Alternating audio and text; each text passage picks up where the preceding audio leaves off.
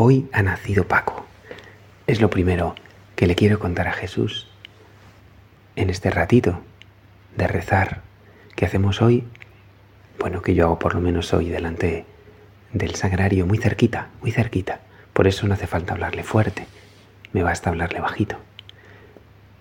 Ha nacido Paco, que es el primer hijo de mi amigo Diego y de su mujer Angie Ángeles. Habían tenido antes dos niñas y esperaban con tanta ilusión este nacimiento, la venida de este primer hijo varón, su primer niño. Me decía, desbordamos de alegría. Me parece una expresión muy sincera. Y muy sincero tiene que ser también nuestro agradecimiento cuando nos dirigimos a ti, Jesús, contándote eso, nuestras alegrías las cosas buenas que nos han pasado, las cosas buenas que tú nos das, los regalos admirables que cada día haces con nosotros.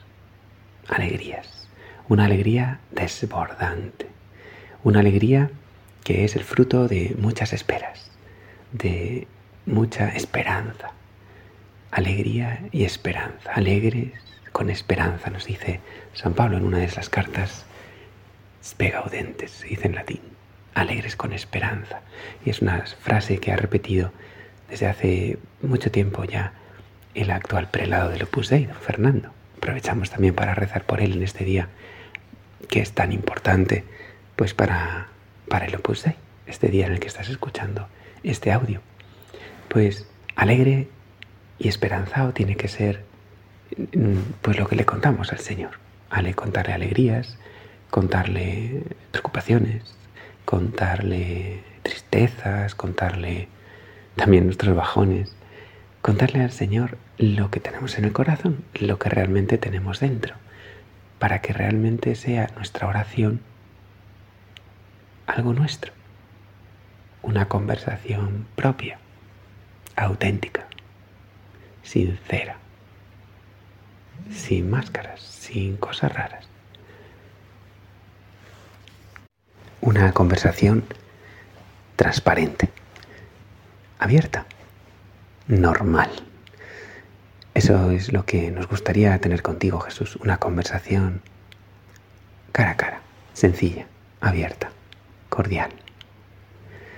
Como fue así de alegre y cordial, también no solamente el nacimiento de mi amigo Paco, sino la venida, primero tuya, Jesús, en este mundo, y antes todavía de que nacieras, cuando fue tu madre la Virgen al encuentro de Isabel y dice la escritura, dice San Lucas, que ella exclamó de alegría porque había saltado de gozo la criatura que ya llevaba en las entrañas, Juan el Bautista, otro de los personajes principales de este adviento.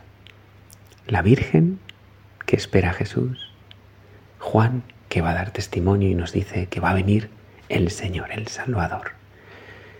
Y con esta alegría, con este salto de alegría con el que hemos empezado, también podemos acudir en estos ratos de rezar, de oración, de conversación contigo, contarte lo que nos alegra, contarte las buenas noticias, no, no guardárnoslas, no dejarlas, bueno, esto debe estar al margen, ¿no? En la oración hay que hacer pensamientos muy complejos, no. Señor, me alegra mucho, estoy muy contento cuando fui a la casa de estos amigos, eh, estuvimos cantando delante del, del Belén, del, del pesebre.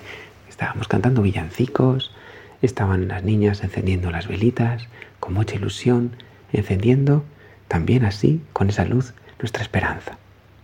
Ah, espera esperanzada, la espera alegre. Tiene algo que ver con la luz, con el encendernos, encendernos de esperanza, llenarnos de esa esperanza. Cualquier madre que espera a un niño se llena de esperanza, de ilusión, porque va a dar a luz, va a alumbrar, va mm, a traer a este mundo algo que le va a llenar, pues, de alegría. Bueno, en medio de los dolores de parto, claro, pero eso solamente las mujeres y las madres en particular lo conocen. Nosotros, los sacerdotes, pues, realmente solo de oídas, ¿no? Tocamos de oídas. Pero en esto, en la alegría, en la alegría sí que sabemos porque también nos llena el corazón cada vez que, por ejemplo, una persona viene y se confiesa. Supongo que te pasará como a mí. Yo cuando me confieso me lleno de alegría, porque, porque el Señor es tan bueno.